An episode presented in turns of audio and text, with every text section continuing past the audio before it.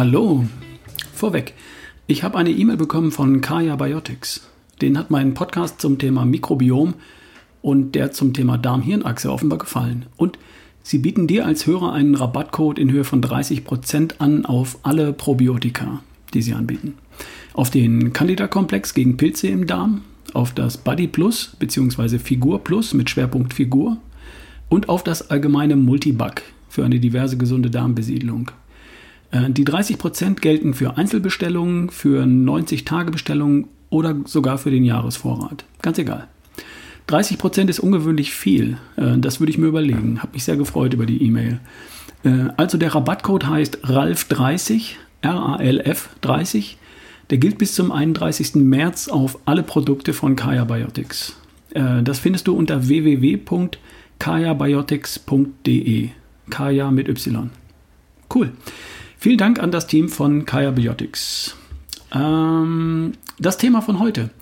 Äh, das Thema von heute ist eine News von Dr. Ulrich Strunz vom Dienstag.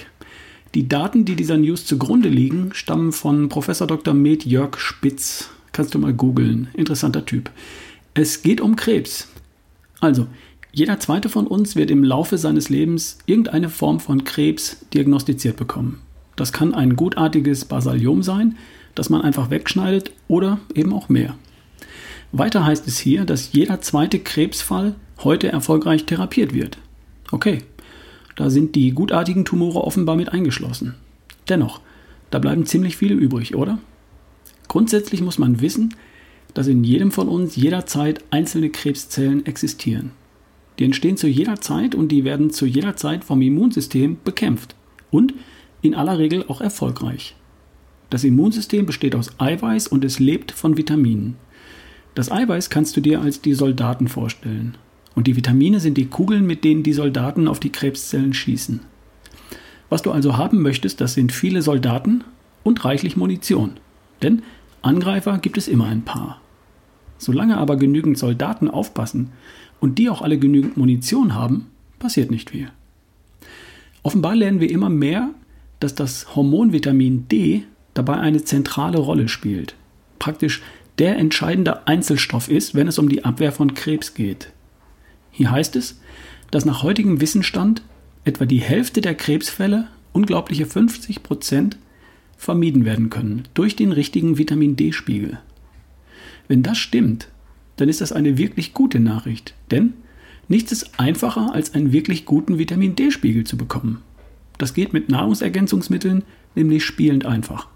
Es kostet ausgesprochen wenig, es geht nicht auf den Magen, man nimmt nur wenige Tröpfchen ohne irgendeinen Geschmack oder winzige Kügelchen zwei, dreimal in der Woche und man muss keinerlei Nebenwirkungen befürchten. In der ganzen Pharmaindustrie gibt es nichts Vergleichbares. 50% weniger Krebs, 50% weniger Leid, zu geringsten Kosten und praktisch ohne Risiko. Aber stimmt es auch?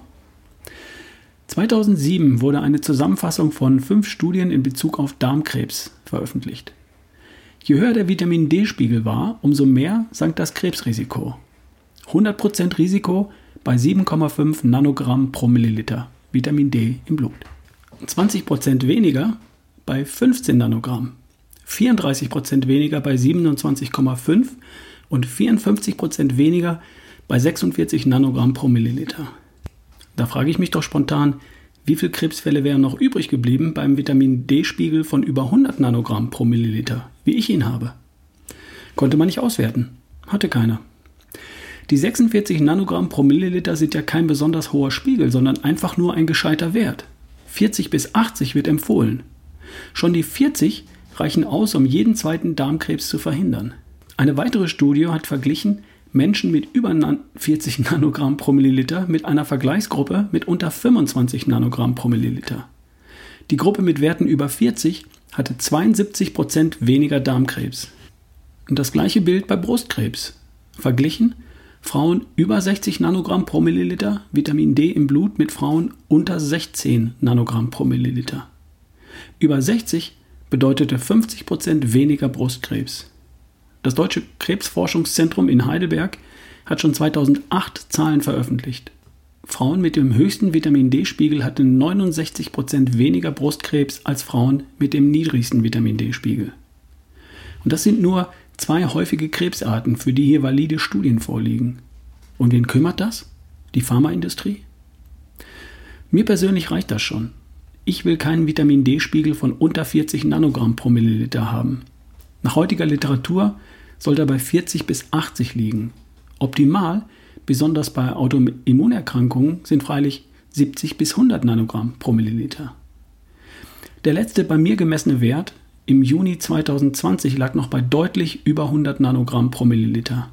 Das weiß ich, weil ich gemessen habe und Tröpfchen geschluckt und nochmal gemessen. Wer sich also jemals dabei ertappt, dass er eine gewisse Besorgnis entwickeln könnte, eines Tages mal an Krebs zu erkranken, der sollte einfach wirklich mal den Vitamin D-Spiegel bestimmen lassen.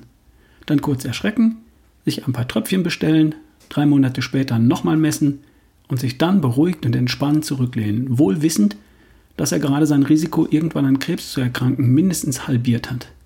Glückwunsch an alle, die ihren Vitamin D-Spiegel kennen und bei denen er sich oberhalb von 40, besser 60 oder 80 Nanogramm pro Milliliter bewegt. Ich wünsche dir eine tolle Woche, frier nicht fest und schnei mir nicht ein. Wir hören uns demnächst. Dein Ralf Bohlmann.